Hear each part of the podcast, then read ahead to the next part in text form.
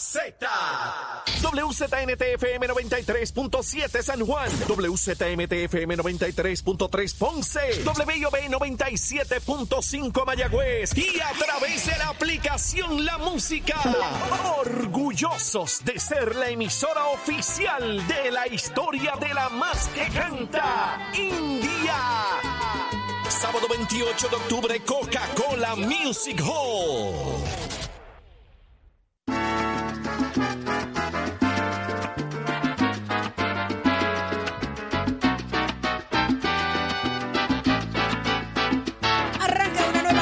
Nación Z por Z93, 93.7 en San Juan, 93.3 en Ponce y 97.5 en Mayagüez. Aquí está eh, Saudi Rivera contigo, Jorge Suárez, Eddie López. Buenos días. Buenos días, Saudi. Buenos días, Eddie, Achero, eh, Pacheco, todo el equipo de Nación Z, Puerto Rico entero ya conectado con nosotros. Arranca una nueva hora en Nación Z, 7 y 3 de la mañana. Señores, todo el mundo conectado, que venimos con mucha información porque todo comienza aquí. Buenos días, Eddie. Buenos días, compañeros. Buenos días a todos los amigos que nos sintonizan dentro y fuera de Puerto Rico. Un privilegio, una nueva mañana, una nueva hora de lunes 25 de septiembre del año 2023. Todavía mucho que discutir y analizar con ustedes. Así que si todavía no te has quitado la sabanita, levántate que el despertador te está velando y te agarra el tapón, Saudi Rivera. Así mismo es, pero ya está en línea telefónica con nosotros el representante Denis Márquez por el Partido Independentista Puertorriqueño. Muy buenos días, Denis. Sal- saludos, muy buenos días a todos ustedes, muy buenos días a todos los radio escucha. Qué Saludos, bueno, gente. qué bueno que ya está con nosotros. Denis, voy directo porque quiero escuchar su opinión. ¿Le sorprende la salida de Javier Jiménez, el alcalde de San Sebastián de la colectividad del PNP?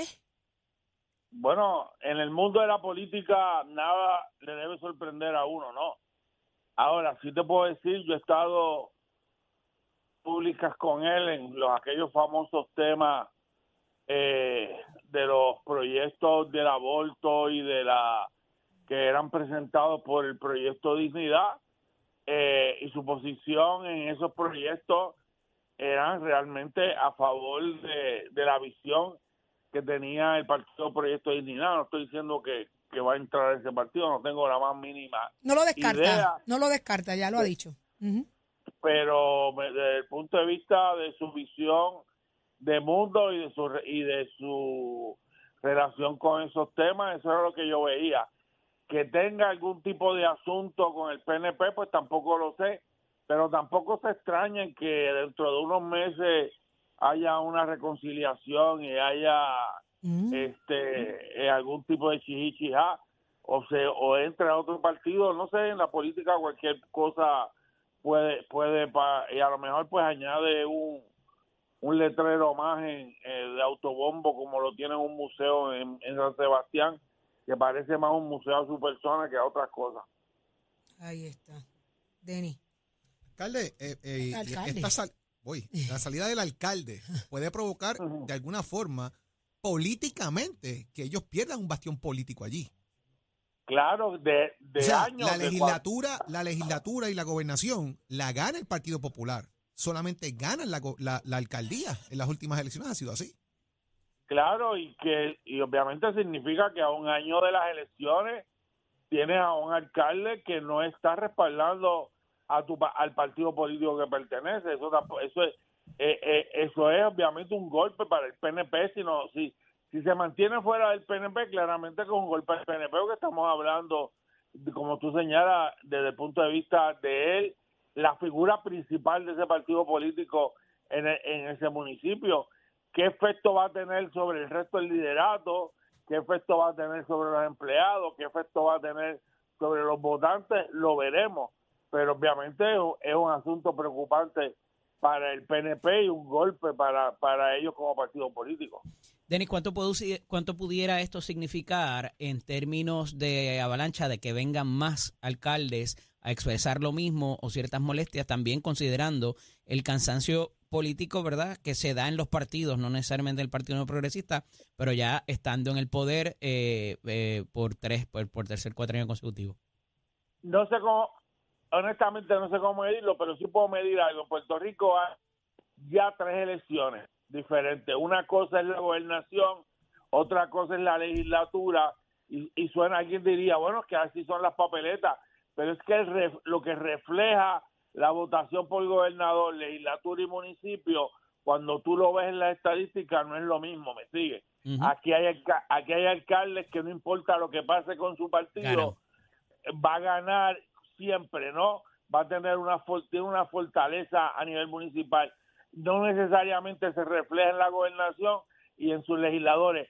Eso es también manifestación del de también de la transformación del voto en Puerto Rico. El famosa consigna vota íntegro en las tres papeletas que utilizaba, que tradicionalmente utilizaba el PNP, pues ya se está viendo reflejando en los resultados electorales y va a ser así en las próximas elecciones, entendería yo. ¿No van a venir otras otra, otra alcalde a hacer lo mismo?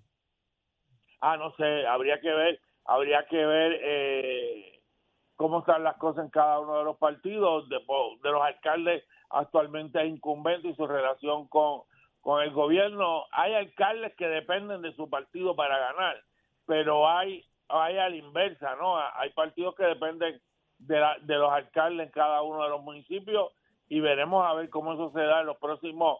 Eso lo sabremos de aquí a diciembre 30, que son las fechas que culmina la erradicación. Denise, eh, hay un llamado del Partido Independentista al gobernador para que vete el proyecto que enmienda la ley de armas. ¿Qué está pasando? Bueno, no, este proyecto ha tenido varias instancias, ¿no? Eh, múltiples señalamientos por nosotros en las dos etapas de aprobación. Digo en las dos etapas porque ha, ha recorrido el proyecto y terminó en, en comité de conferencia. Y una de las cosas que señalábamos era el asunto de cuál es la necesidad de que si la actual ley tiene a, una milla las armerías de las escuelas de Puerto Rico, ¿cuál es, ¿por qué hay que cambiar la política pública? Porque hay que acercarla en ocasiones a 300 metros y en ocasiones sin ningún tipo de, de, de límite.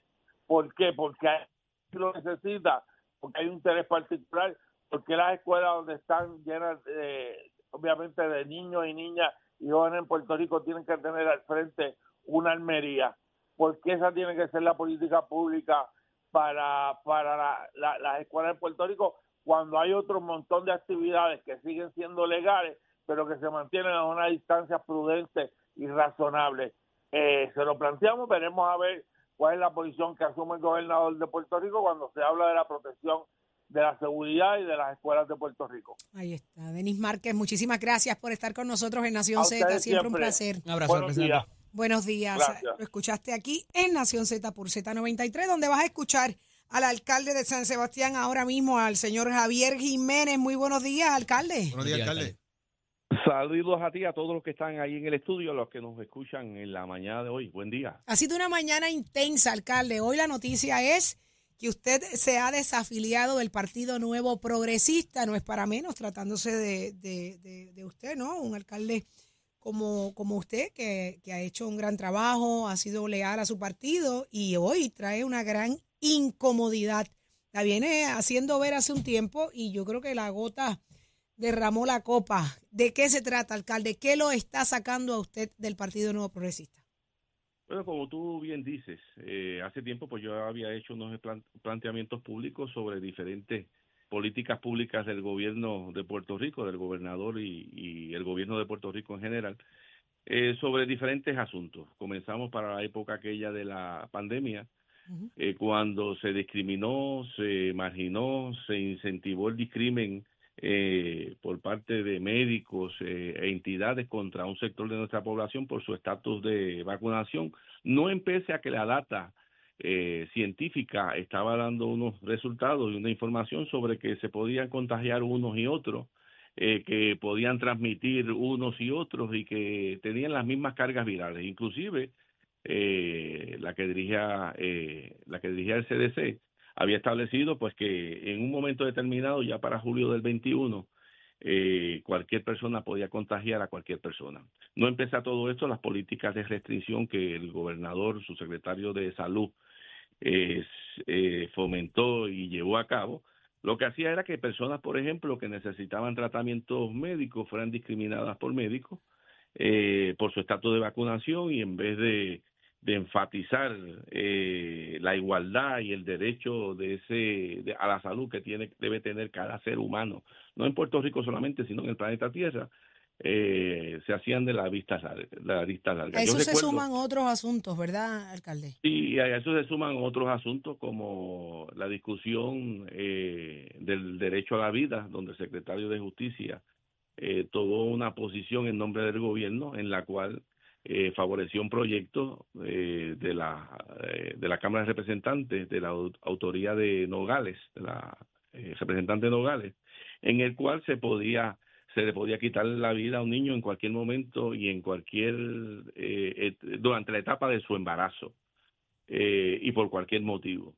igualmente, yo creo firmemente en el derecho de los padres sobre los hijos y también en aquella ocasión aquí se obligó a vacunar a niños de 5 a 12 años, so pena que no podían asistir a la escuela con una vacuna que estaba autorizada, eh, estaba autorizada pero no estaba aprobada finalmente.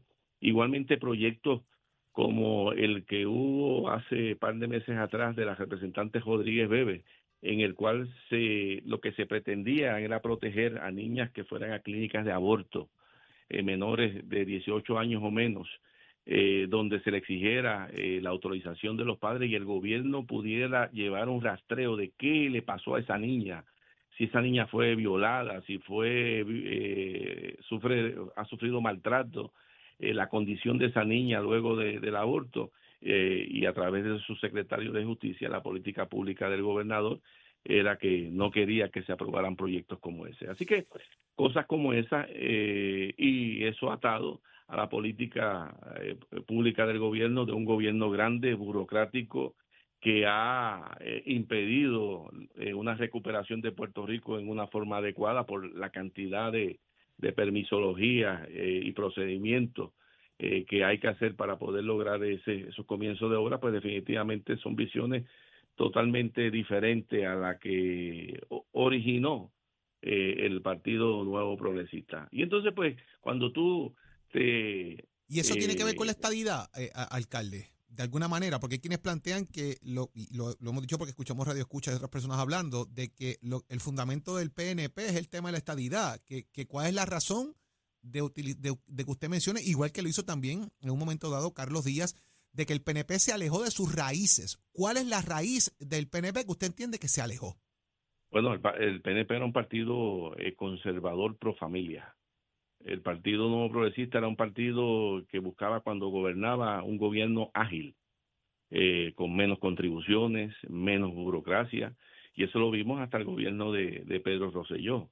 Subsiguientemente, con el gobernador Fortuño, pues fue cambiando esas visiones, aunque no tan dramáticamente eh, eh, como cuando entró el gobernador Ricardo Rosselló y subsiguientemente eh, ahora con Pedro Pierluisi cambió significativamente. Y referente a la estadidad, hay que entender que la estadidad cuando eh, tenemos la oportunidad de desarrollar estrategias más eh, significativas y con mayor contundencia, pues lamentablemente han sido muy tibios en cuanto a cómo plantean el problema centenario que tenemos los puertorriqueños de ser una colonia y la, la, solución que nosotros eh, eh, podemos proyectar, que es la estadidad, donde tendríamos derecho a la representación, a votar por un presidente. Entonces, pues tú ves que, que radican proyectos muchas veces a destiempo, que tú sabes que esos proyectos no van para ningún lado, como por ejemplo este cuatrenio. Se radica un proyecto eh, en junio, se empezó a discutir eh, cuando las eh, elecciones de mitad de término eran en noviembre, que tú sabes que todos los congresistas iban a estar inmersos en lo que es eh, sus reelecciones, incluyendo la visión que también tiene el Partido Republicano sobre Puerto Rico, que sería un Estado que sería demócrata y con, como consecuencia se oponen a que se le dé la estadidad a Puerto Rico. Así que, sí. ¿Qué dice, cuál es su reacción eh, a quien diga que esto es de alguna manera algún tipo de vendetta porque no le han nombrado Contralor de Puerto Rico? No, no, no. Yo, a la edad mía, yo meterme en una oficina 10 años eh, es imposible. que me meta yo 10 años en una oficina. ¿Cuándo usted descartó eh, esa aspiración? Bueno, yo la descarté cuando sigo llegando a edad. Si tú, yo tengo mis 61 años, imagínate yo el control de Puerto Rico, de Puerto Rico a los 71 años, en una oficina trabajando con solamente con procedimientos administrativos. Así que eso no tiene ninguna razón. O sea, eso no tiene ninguna razón. Yo soy un alcalde que lleva ya cinco términos Wow. en la alcaldía de. San Sebastián. Eh, y nosotros hemos sido prudentes, responsables con la administración pública. Y cuando tú buscas mi trayectoria, tú puedes ver en diferentes, en diferentes momentos de mi trayectoria política las posiciones que yo he asumido. No so pena de que si me dan o no me dan, si contralor o no contralor. Mira, eso no es lo esencial en la vida, las posiciones. Las posiciones van y las posiciones vienen. Lo único esencial en la vida es mantener los principios que uno tiene como ser humano. Y esos principios, pues no, no importa qué, defenderlo donde sea. Y si en el área donde tú estás o en el grupo que tú estás, los principios tú entiendes que son contrarios a los que tú sigues como ser humano, pues definitivamente, eh, como dice, ¿Dónde? como dice, podrán andar dos juntos si no están de acuerdo, pues claro que no. ¿Dónde va a estar Luis Javier Jiménez, Javier Jiménez, alcalde de San Sebastián? ¿Dónde va usted a estar en la papeleta en estas elecciones del 2024? ¿Dónde la gente lo Yo- va a ver? Pues no, ¿dónde me va a ver? Pues no sé si me va a ver en la papeleta o no me va a ver en alguna en, en ninguna papeleta. Se ¿Quién retira, alcalde. No, yo no me retiro. Cuando Dios me llame a su presencia, me retiro. ¿Va a la reelección por el pueblo de Tú- San tú- Sebastián? eh, eh, no, ya yo eh, informé que no iba a la reelección. El No va a la reelección por la alcaldía de San el Sebastián. El viernes pasado yo reuní mi el liderato del PNP en San Sebastián y le informé que no iba a la reelección. ¿Cómo fueron Ya- las reacciones, alcalde? Pues muy triste para todos, muy triste para todos porque esto una, es una situación que, eh, que nos eh, trae mucha tristeza. Eh, son muchos años de lucha. ¿Tuvo la por oportunidad de que- hablar con Pedro Pierluisi de esta situación antes de tomar la decisión? ¿Le dieron esa oportunidad, alcalde? ¿O no Bueno, tuvo que consultar ni dejar saber nada? No, no, no, sobre la decisión mía no. Esto es Hoy sorpresa para todo el mundo hoy. Bueno, eh, yo creo que yo hace, durante este cuatrenio he sido muy insistente en cuanto a mis planteamientos sobre política pública del gobierno. Y yo creo que eh, se sabe, y al gobernador eh, eh, personalmente, en una reunión que hubo en Fortaleza como con 10 alcaldes, yo le dejé muy claro eh, mis planteamientos sobre varios de los temas que he hablado públicamente. ¿Ya recibió la llamada en la mañana de hoy ¿A llamada de qué? del gobernador?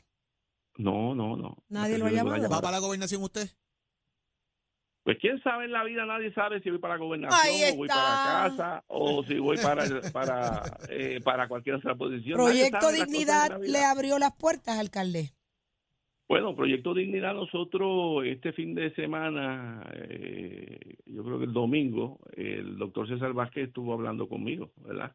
Cuando conoció, me pa- parece que conoció mi intención de la reunión que tuve el viernes pasado en, en el municipio de San Sebastián. Ahí está. Alcalde, ¿va a apoyar, va a apoyar a su director de obras públicas o al vicealcalde para la aspiración en el municipio? Bueno, cada cual tiene que, el que aspire, tiene que hacer su Usted, campaña. usted, su apoyo.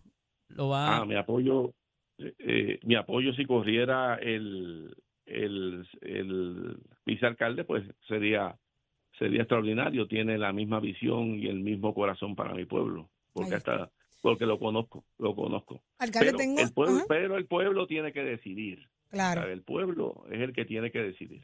Alcalde, con esto me, no, no, lo, ¿verdad? Lo dejamos, que sé que tiene una mañana bien, bien, bien ocupadita, pero eh, una pregunta por curiosidad. ¿Cinco términos son suficientes para cualquier municipio? Son, son muchos términos. Son muchos. Sí, son muchos términos. Pero en esos cinco términos me dio la oportunidad de hacer una obra en San Sebastián. Nosotros eh, fuimos, el año pasado pudimos pagar toda la deuda del municipio, la deuda de préstamo del municipio, ¿verdad?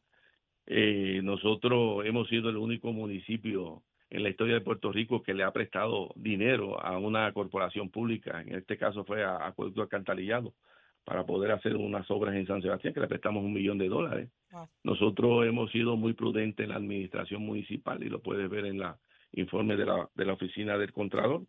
Eh, y le pusimos todo nuestro empeño, todo nuestro corazón y toda lo que le llaman uno nuestras ganas para que este pueblo echara hacia adelante. eh, y el que nos visita eh, puede dar testimonio pues, de, de cómo San Sebastián Yo ha doy fe de eso. estos- Es hermoso. últimos 20 Sebastián años. está muy bonito, muy bonito. Así que, alcalde, agradecidos de que haya estado con nosotros, de su honestidad como siempre para acá en Nación Z, siempre a su orden y estaremos pendientes a ver hacia Seguro dónde sí. se va dirigiendo usted como, Seguro como que sí. político. Buen Así día. que muchas gracias. Lo escuchaste aquí en Nación Z, Javier Jiménez, el alcalde de San Sebastián, acabando de decidir desafiliarse del Partido Nuevo Progresista. Vamos al análisis del día, Eddie, adelante. Este segmento es traído a ustedes por Caguas Expressway, donde menos le cuesta un Ford.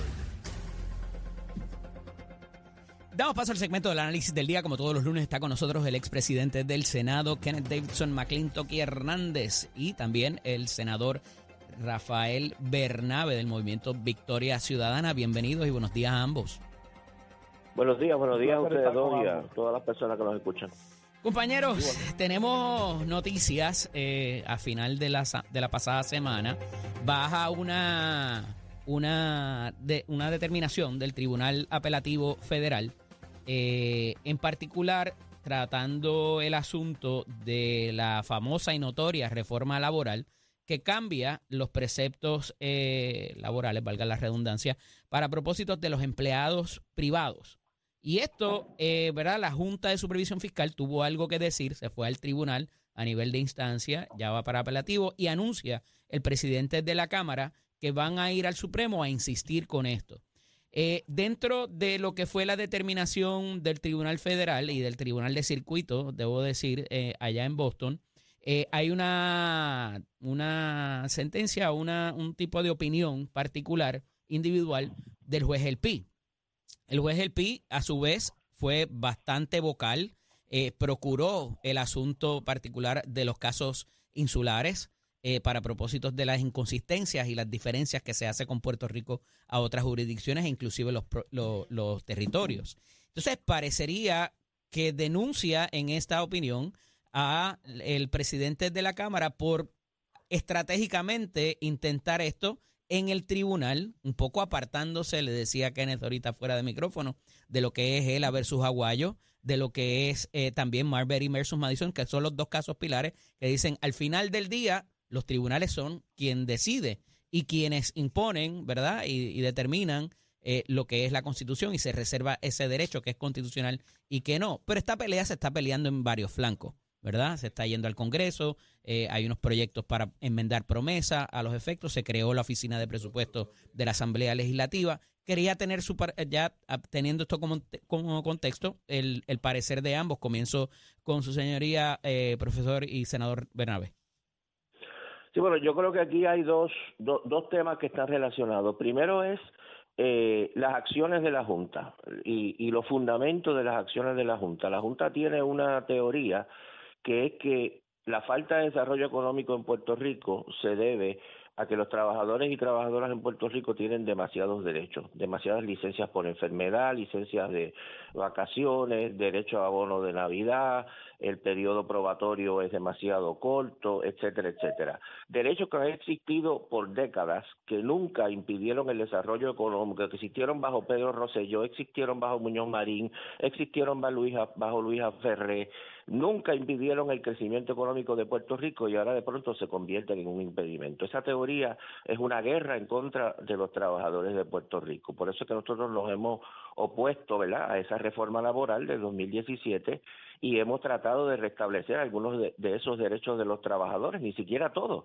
pero restablecer algunos de, de esos derechos de los trabajadores. La teoría de la Junta no tiene ningún sentido que no sea golpear a los trabajadores y trabajadores puertorriqueñas sin tener ningún impacto eh, bueno en la economía de Puerto Rico. Igual se decía que si aumentábamos el salario mínimo iba a haber un desastre económico, aumentamos el salario mínimo, no ha habido ningún desastre eh, económico. Ahora bien, la segunda pregunta es si la Junta tiene derecho o no tiene derecho a tomar esta acción. Yo creo que todos estamos de acuerdo que la Junta de Control, el juez El Pi lo dice, yo estoy seguro que Kenneth McClinton que está de acuerdo, yo estoy de acuerdo, la Junta de Control tiene unos poderes eh, que le da la ley promesa, que uno puede objetar, que yo los objeto, que yo los rechazo, que me parece que es totalmente antidemocrático. Pero están ahí. que una- que están ahí, ¿verdad? La Junta de Control es un organismo antidemocrático, no electo por el pueblo, que puede tomar acción sobre el presupuesto del gobierno de Puerto Rico. La ley le da ese derecho, el presupuesto del gobierno de Puerto Rico, los gastos del gobierno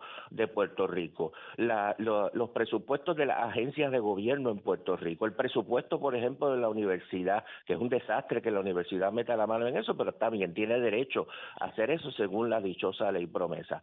Ahora bien, aquí a mí me parece que la Junta se está extralimitando incluso dentro de la definición de la terrible de la ley promesa, porque la Junta está diciendo yo puedo intervenir no en lo del presupuesto del gobierno de Puerto Rico, yo puedo intervenir en las relaciones obrero-patronales en el sector privado, bajo la teoría de que como el desarrollo de la economía privada afecta al gobierno, afecta a los ingresos del gobierno, entonces afecta el presupuesto, entonces yo puedo intervenir. Lo cual quiere decir que la Junta de Control puede intervenir en todo, en todo Puerto Rico, porque si tú mañana cambias el reglamento de los semáforos en Puerto Rico, eso va a afectar la industria de los camiones, la industria de los camiones afecta a la economía, la economía afecta al gobierno, el gobierno afecta el pago de la deuda y por lo tanto la Junta puede bregar con los semáforos en Puerto Rico.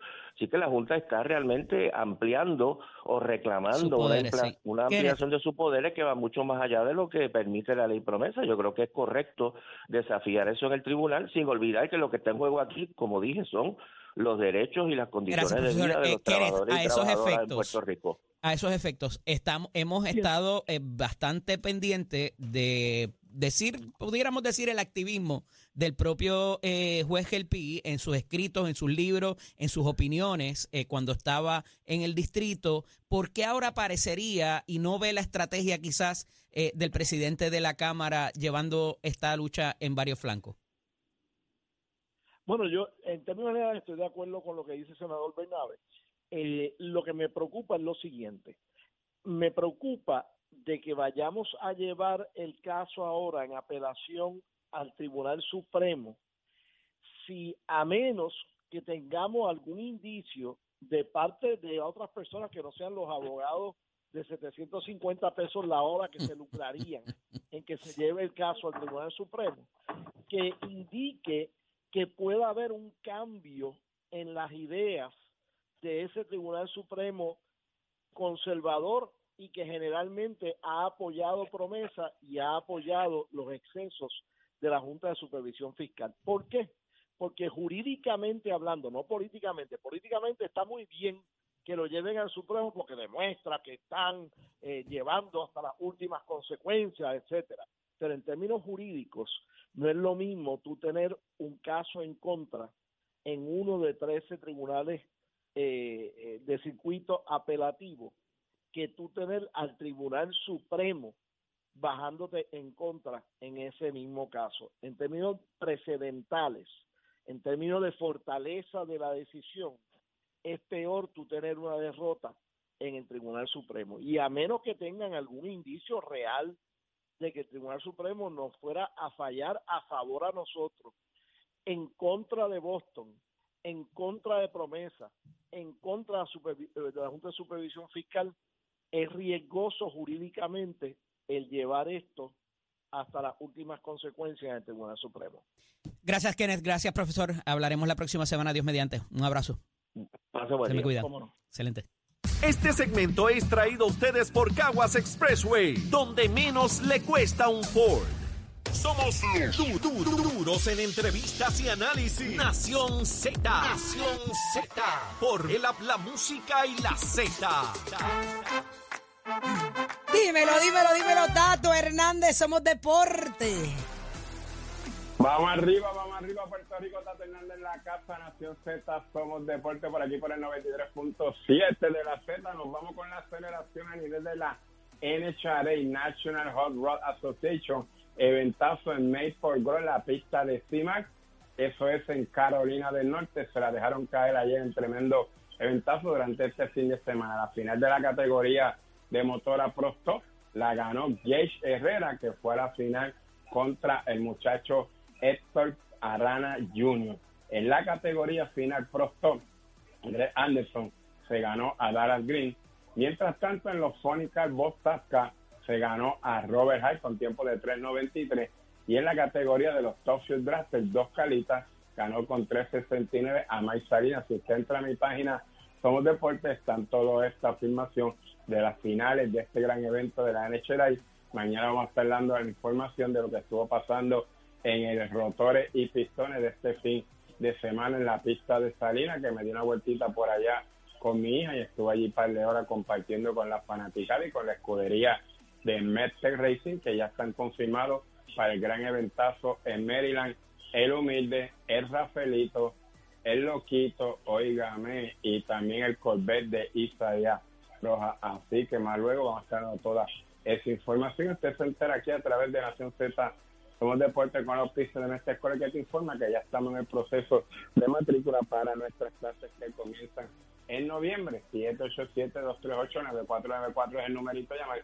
787-238-9494 es el numerito llamar.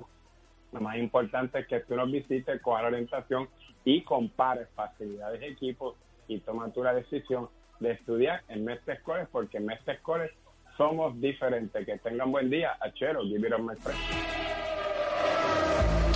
Buenos días, Puerto Rico. Soy Emanuel Pacheco Rivera con el informe sobre el tránsito. A esta hora de la mañana ya se formó el tapón en la mayoría de las vías principales de la zona metropolitana, como la autopista José de Diego entre Vega Alta y Dorado, y desde Toa Baja hasta la área de Atorrey en la salida hacia el Expreso las Américas en Atorrey.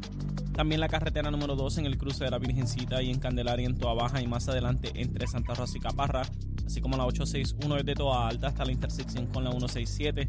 También algunos tramos de la PR5, la 167 y la 199 en Bayamón y la avenida Lomas Verdes entre la American Military Academy y la avenida Ramírez de Arellano. Por otra parte, la 165 entre Cataño y Guaynabo en la intersección con la PR22 y el expreso Valdoriotti de Castro desde la confluencia con la ruta 66 hasta el área del aeropuerto y más adelante cerca de la entrada al túnel Minillas en Santurce. Además, el ramal 8 y la avenida 65 de Infantería en Carolina y el expreso de Trujillo en dirección a Río Piedras, la 176, 177 y la 199 en Cupey y la autopista Luisa Ferré entre Montiedra y la zona del Centro Médico en Río Piedras y más al sur en Caguas y también la 30, desde la colindancia de Juncos y Gurabo hasta la intersección con la 52 y la número 1. Hasta aquí el informe del tránsito, ahora pasamos al informe del tiempo. El tiempo es traído ustedes por Winmar Home, energía de la buena. Crosco, sellado y a la segura con Crosco. Para hoy, lunes 25 de septiembre, el Servicio Nacional de Meteorología pronostica para todo el archipiélago un día parcialmente nublado, húmedo y muy caluroso, con una advertencia de calor excesivo desde las 10 de la mañana hasta las 5 de la tarde. Además, se esperan aguaceros pasajeros en la tarde. Los vientos estarán generalmente del este, de 5 a 10 millas por hora, con algunas ráfagas de hasta 20 millas por hora, y las temperaturas máximas estarán en los altos 80 grados en las zonas montañosas y los medios a altos 90 grados en las zonas urbanas y costeras, con los índices de calor alcanzando los 107 grados. Hasta aquí el tiempo les informó Emanuel Pacheco Rivera. Yo les espero en mi próxima intervención aquí en Nación Z, que usted sintoniza a través de la emisora nacional de la salsa Z93.